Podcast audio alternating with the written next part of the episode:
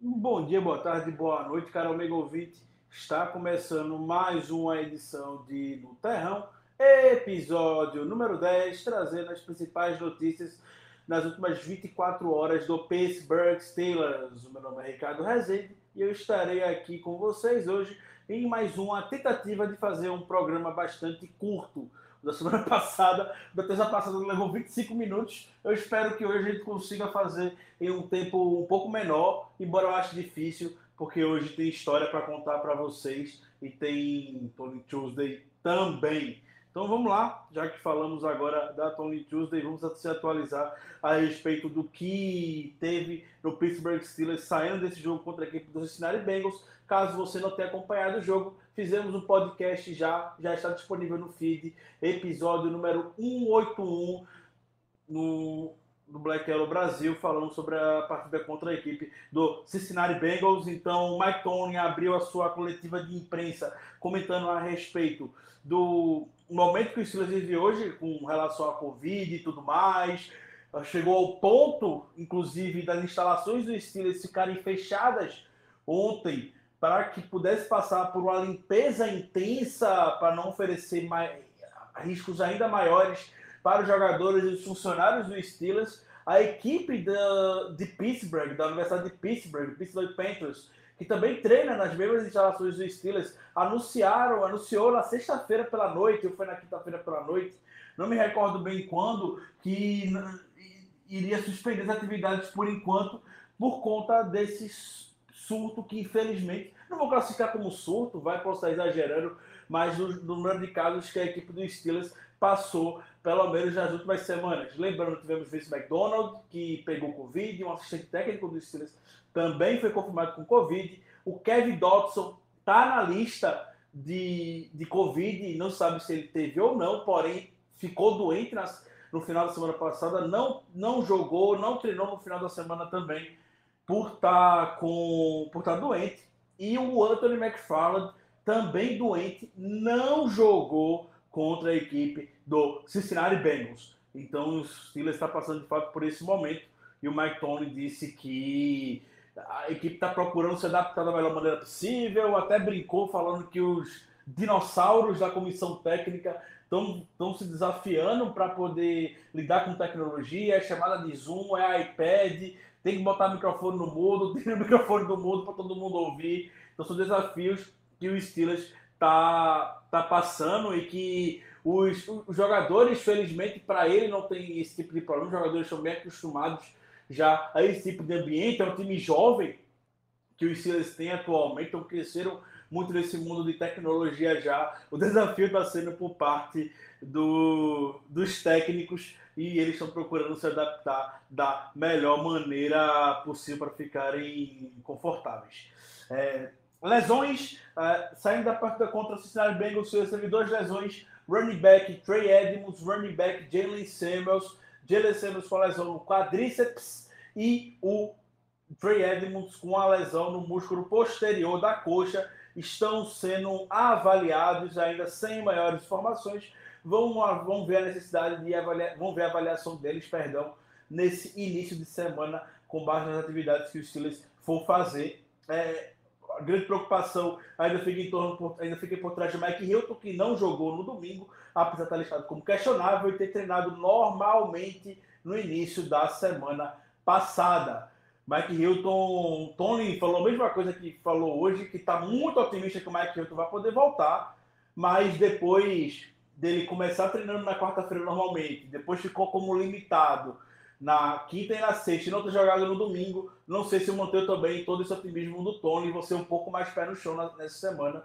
Semana passada eu cravei aqui na terça-feira que o Mike, o Mike Hilton iria jogar e acabou não indo para o campo. Então vou me conter com relação a isso. Vamos acompanhar o, o, o desenvolvimento da semana, as notícias que vão sair. Porém, o Tony informando, não é dando minha opinião, Tony informou que o Mike Hilton tá para voltar nesse domingo. Chris Wormley, jogador de linha defensiva, foi para o Injury Reserve algumas semanas atrás, estava com a lesão no joelho. O jogador já está elegível para voltar. Lembrando que Injury Reserve nessa temporada, o jogador pode ficar três semanas. o Tony se mostrou otimista, então podemos ter um reforço no depth da unidade. Então, de lesão, temos apenas essas e os meninos que estão na lista de Covid, Vince McDonald e o Kevin Dodson seguem lá. Inclusive, já falou sua posição de tie-end bem breve. O Steelers anunciou a contratação do tie-end Charles Jones e dispensou o linebacker Ray Wilborn no practice squad, um reforço para a posição de tie-end, já que a gente está o McDonald por enquanto. Curiosidade, Charles Jones é primo do Jacob Jones, aquele que o Tony acidentalmente, vamos encarar como isso, acidentalmente acabou desviando um pouco para evitar o retorno do jogador para o touchdown há alguns anos atrás. Com relação a lesões, é, tivemos essas novidades. E a coletiva do Tony, assim como foi a grande maioria das perguntas do podcast gravado ontem, episódio 181, foi em torno do jogo corrido. E o Tony me pareceu mais preocupado do que ele normalmente parece. Eu até comentei no podcast que o Tony não é muito atento, não parece muito se importar com o fato do time ser desequilibrado, do time estar tá com dificuldade para correr, e tanto que o time consiga lançar bem a bola como está conseguindo nessa temporada. E, mas o Tony, pela primeira vez, eu senti essa preocupação nele hoje. E aí ele falou que o grande foco da semana vai ser em resolver o jogo corrido. O que, é que tem que ser feito para resolver o jogo corrido? O para o jogo de contra o Bengals, o Ray Fitch ele tinha comentado na semana passada que o time havia se dedicado muito a treinar o jogo corrido, porque Big Ben não jogou, não treinou na semana passada. Então, sem Big Ben, o time se procurou focar no jogo terrestre, no treinamento. Isso não se reproduziu nem um pouco dentro de campo. E Tony levantou essa, esse ponto de atenção que essa semana eles vão dar um, um grande foco nisso. Eu comentei no, no, podcast também, e eu destaco isso, e pode ficar até como uma boa prediction, mas é, é, muito difícil a gente ver quando o Tony sinaliza alguma coisa que a gente vai, não vai ter muito sucesso duas semanas consecutivas. Tem que o ocorrido está falando há três semanas já, porém é a primeira vez que o Tony para, fala e comenta. Eu estou preocupado, vamos resolver essa questão. Vamos nos dedicar, vamos, no, vamos, vamos reforçar para que a gente consiga resolver esse jogo terrestre. É muito difícil quando o Tony levanta o bracinho assim e fala que o time vá mal na semana seguinte nesse aspecto. Lembro que na semana passada ele criticou muito o, o Special Teams e a gente teve um grande jogo de Special Teams agora nessa semana. Eu acredito que a gente vai ter um bom desempenho no jogo terrestre. Eu acredito que o Tony vai conseguir fazer os ajustes necessários para isso. Para pelo menos contra o Jaguars a gente ter um pouco mais de sucesso. Já fica uma boa prediction aqui da minha parte. O, o Tony também foi questionado a respeito se o James Conner se pretende fazer alguma mudança no backfield. E ele foi bem simples e objetivo, falando que James Conner é o nosso running back titular não vai ter mudança no backfield. Nós temos que trabalhar melhor falando deles dentro da comissão, da comissão técnica. É, é, é, importante que a gente lembre a respeito do jogo terrestre do Steelers que não é um problema novo necessariamente. O Steelers tem seus bons momentos jogando terrestre e algum, até essa temporada mesmo a gente viu o Steelers tendo três ou quatro jogos consecutivos com um corredor passando das 100 jardas e tudo mais, o time varia muito com relação a isso. Isso acaba geralmente trazendo você um pouco para a ponta de baixo mais da tabela. A gente está com três jogos consecutivos abaixo de 50 jardas, natural que a gente realmente fique um pouco mais, um pouco mais para baixo. É, mas eu quero falar é que não são problemas novos, é irregular. É, diria que é mais na falta de regularidade mesmo, né, o, o, jogo terrestre. E, e, e, eu acredito de fato que para domingo, perdão, contra o Jacksonville Jaguars, a gente possa resolver, dado o senso de urgência que o Tony apresentou hoje. Uma coisa que o Tony destacou na coletiva foi que talvez a equipe do Bengals, é, talvez não, a equipe do Bengals tinha muita gente dentro da, da do boxe, muita gente dentro da, provavelmente de scrimmage por uma série de fatores. Primeiro fator, o Big Ben não treinou. O Bengals sabia que o Big Ben não tinha treinado. Então, o Bengals foi lá, é, eles vão abusar do jogo corrido. Estão enfrentando um quarterback, por mais que tenha 17 anos, e o Bengals não respeitou isso. Tudo bem, mas ele tá um quarterback não treinou a semana toda, eles devem correr com a bola o jogo todo. E também o fato do Bengals estar completamente perdido com relação a cornerbacks. O Bengals chegou na partida com quatro cornerbacks apenas. Ainda perderam o Mackenzie Alexander ao longo do jogo, então não tiveram outra escolha a não ser forçar o Steelers a ser um time mais unidimensional a lançar a bola. A gente tem um quarterback de elite e conseguiu se sair muito bem nesse sentido. Mas o Tony trouxe esse contraponto para talvez o jogo terrestre não ter ido tão bem quanto devia é, com relação a isso. É, é um ponto que faz sentido, mas na minha opinião, recuperando o que eu falei agora há pouco, não são problemas novos que a gente enfrentou, é uma unidade extremamente irregular, mesmo que a gente pode ter um jogo de 150 jardas uma semana, pode ter um jogo uma semana de 30 jardas, é, mas fica o registro do, do Tony nesse sentido e como ele também encarou como foi essa, essa questão. É, com relação a, aos jogadores protegidos da semana do Practice Squad, tivemos os quatro já tradicionais jogadores, como sempre tem, o John Kane, o Kevin Raider, o Wendell Smallwood e o Antoine Brooks. O Antoine Brooks foi um nome que me surpreendeu. Me surpreendeu por quê? Porque na, no sábado ele foi promovido para o roster principal, por lugar do, do Kevin Dodson, que o Kevin Dodson era de Covid-19. Mas aparentemente alguma. A NFL permite que algum jogador ativo nesse sentido também volte para o practice squad depois do jogo sem passar pelas waivers. Então, o Anthony Brooks voltou para o practice squad. O rookie está é, tá normalmente aqui no nossa equipe de treinamento. É, ainda na, finalizando, de a gente estar tá na nossa história do dia, o, o, Tony hoje teve uma brincadeira, foi questionado sobre como o Big Ben encarou a folga e, e tudo mais. É, o Tony falou que o Roethlisberger pediu uma folga perguntando se podia ter toda semana, para o Big Ben não treinar semana, não treinar durante a semana e jogar no domingo normalmente. O Tony brincou. Ah, conversamos bem brevemente sobre isso e eu disse que espero ele quinta-feira no treino para a gente poder conversar.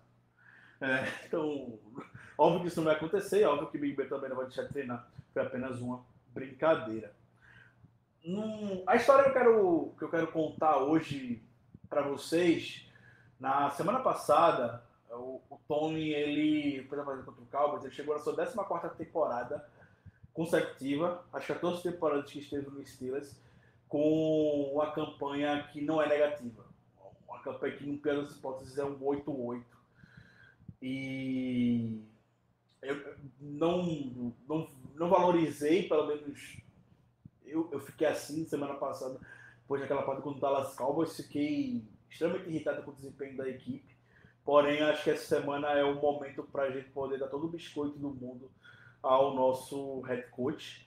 E aí, ontem, o Peter King, que faz uma, uma coluna toda segunda-feira, o Monday Morning Quarterback, que é uma coluna simplesmente espetacular, que o, tradicionalmente o, o Peter King tem, eu convido todos a olharem. É, é, coluna, é uma coluna que ele lança uma vez por semana só no Pro Football Talk, lá do Mike Florio. É uma vez por semana só que ele lança, mas é texto para você ler a semana toda, porque é, é, é, um conteúdo incrível. E o trabalho que o, que o Peter King faz nos bastidores da NFL não é necessariamente um insider, mas conhece muita gente no mundo da NFL, tem contatos com os donos de franquia e tudo mais, sempre traz ótimos relatos. E nessa semana ele trouxe o relato do Mike Tomlin. A gente já gravou um episódio sobre a, a, a história, a carreira do Mike Tomlin. Na, podem, se quiser, podem perguntar, a gente solta no feed, se quiser até solta no feed também, para poder recuperar um pouco isso. É, estamos chegando em 14 minutos, então não, não vou ser tão breve aqui, para isso, tu não pode sentar na cadeira, ficar confortável, que é tudo para ser uma história que vai, pode durar um pouco, que é só para relembrar como foi essa chegada Como foi que o Steelers chegou no Mike Tony, um técnico que era até então desconhecido, era coordenador de defesa do Minnesota Vikings lá em 2000, 2006, era na sua primeira temporada como coordenador defensivo do Minnesota Vikings, e o Steelers foi lá e achou esse cara do nada para ser um dos maiores técnicos que, pelo menos nos tempos contemporâneos da NFL, da sua geração, Mike Tony é um dos melhores, sim. É, então, para quem não pode não ter acompanhado lá em 2007 o processo de contratação do Steelers, a equipe tinha dois nomes cotados que eram dentro da franquia. O Ken Wizerhunt, que até coincidência do destino, ele foi ser head coach do Cardinals depois que não foi selecionado para ser head coach do Steelers. Que o Wizerhunt sempre tinha um problema de relação com o Big Ben e tudo mais. É, o Tony venceu o Ken Wizerhunt no Super Bowl lá contra o Cardinals, coincidentemente também. É, o Ken Wizerhunt e o Russell Green, é, que era um pouco mais experiente e faziam parte da comissão técnica dos Steelers naquela temporada, eram dois escotados. O Steelers já fez feito entrevista com eles. E também o Steelers havia sido, já havia cumprido a regra da Roney Rule, que era entrevistar um candidato de, de minorias, que foi o Ron Rivera, atual técnico do Redskins, do Washington Football Team e técnico do, do Carolina Panthers por, por muito tempo, por muito tempo.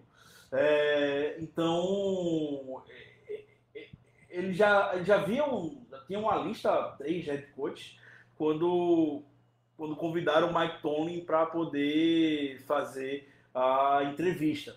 E aí o Dan Rooney e o Art Rooney as grandes figuras do, do Steelers, quando finalizaram a primeira entrevista com o Tony, conheceram ele, o, eles falaram que ele era um candidato muito, muito real, um candidato com muito potencial e que tinham adorado com, conversar com ele, porque é um cara muito jovem, tem 34 anos na época, e parece que estava maturidade, um estilo de liderança que eles se apaixonaram e cativaram ele. O Tony tem muito disso, né?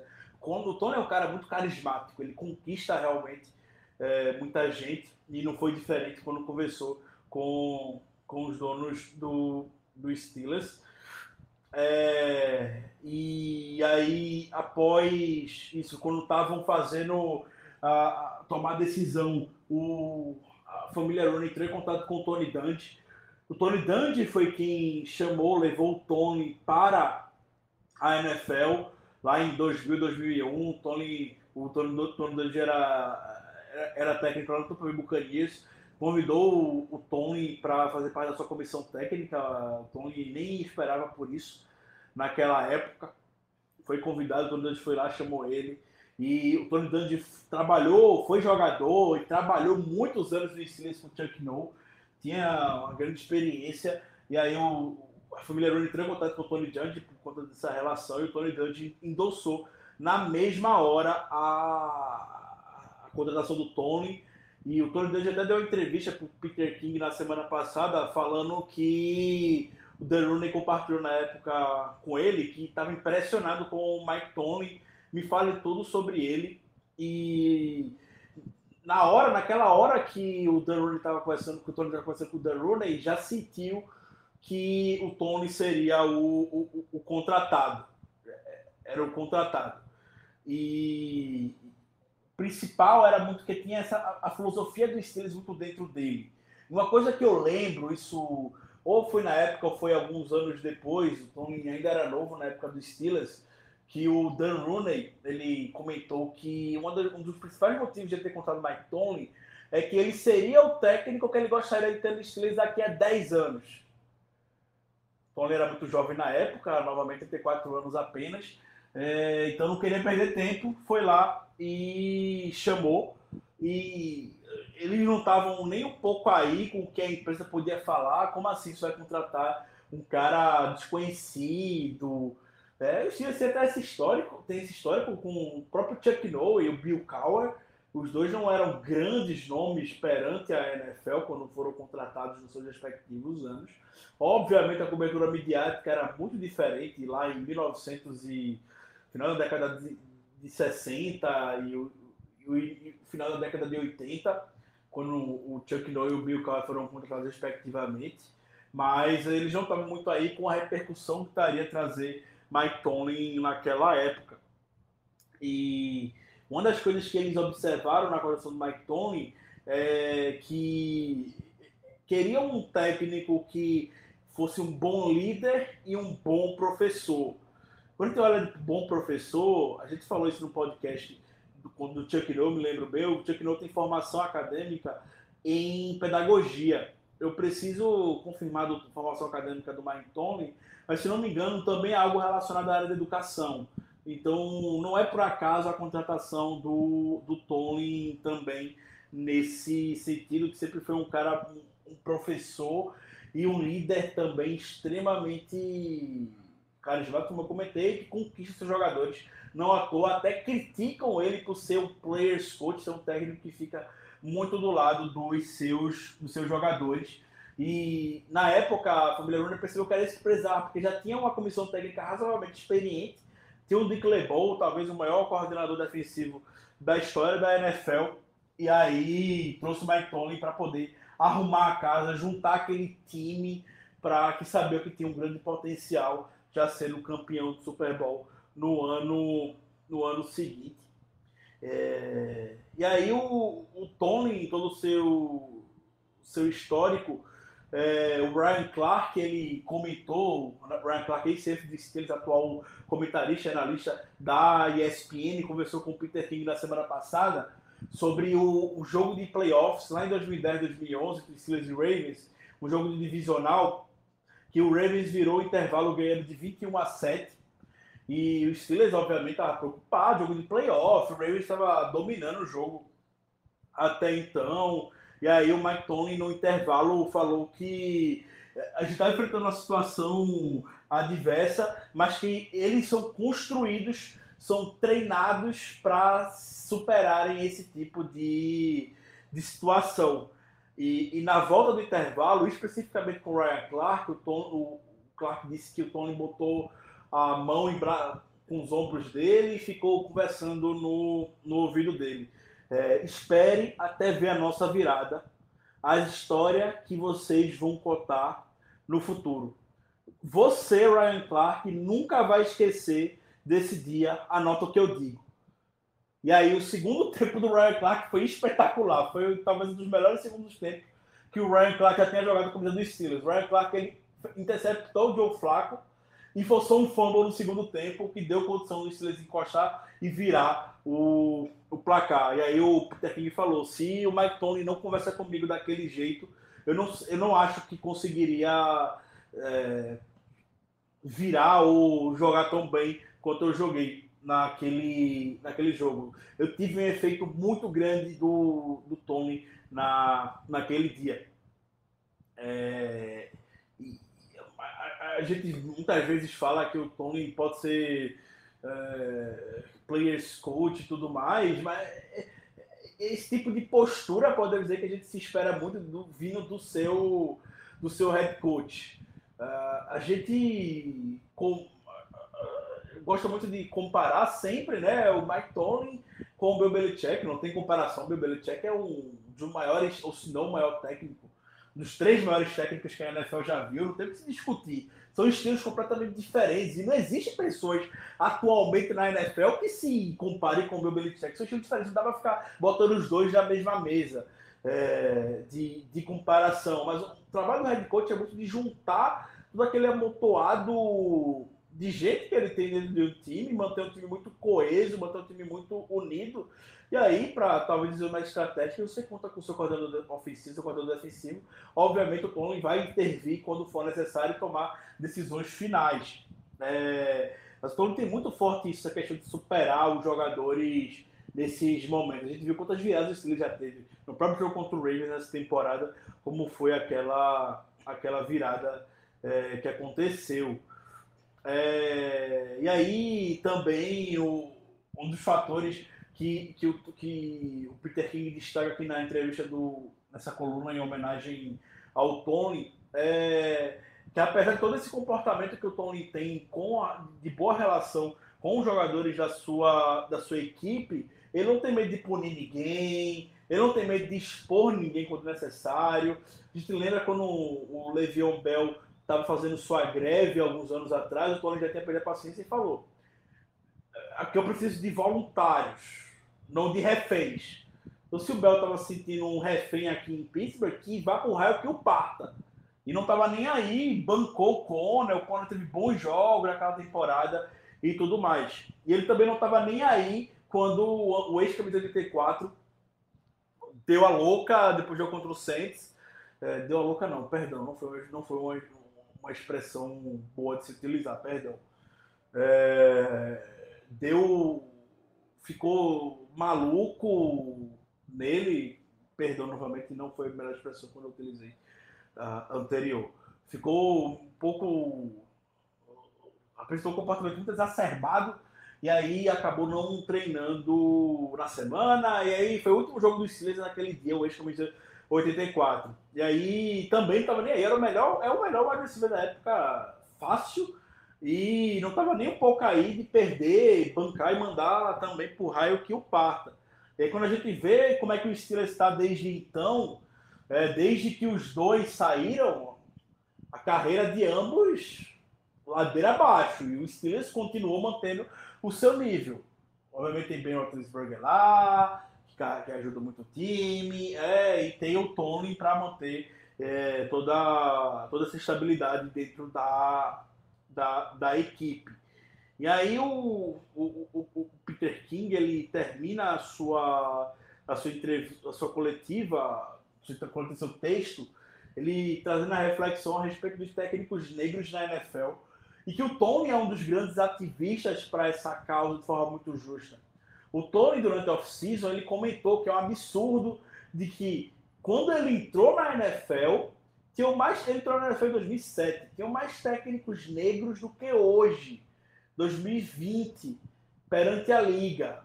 E ele até deu umas indiretas falando que é um absurdo as decisões que algumas decisões que a gente vê pela liga. De fato, a gente vê o, o Eric Bieniemy, o, o, coordenador ofensivo do Chiefs ainda não tem um emprego de head coach na NFL.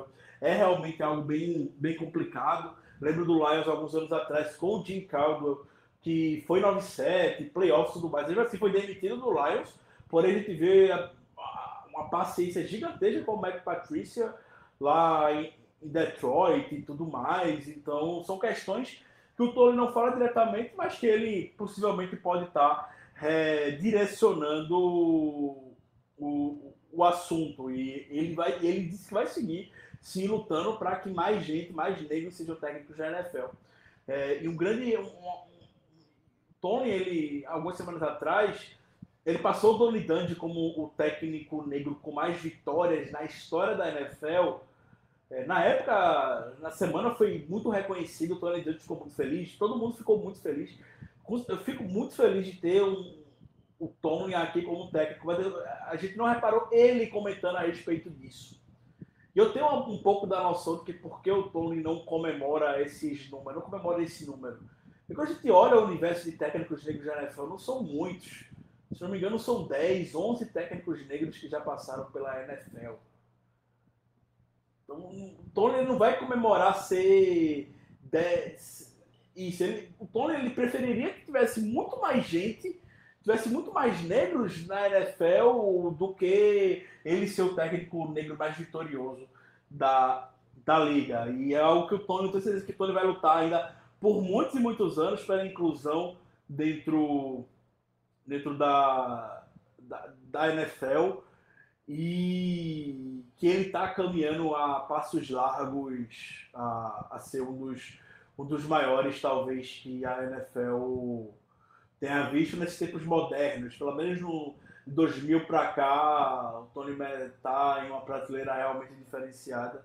Eu sempre lamento quando muita gente da própria torcida não o, o valoriza é, da forma devida. Então, foi isso hoje, gente. Um programa bem longo, mas que eu acho que é bem justo ser meia hora hoje.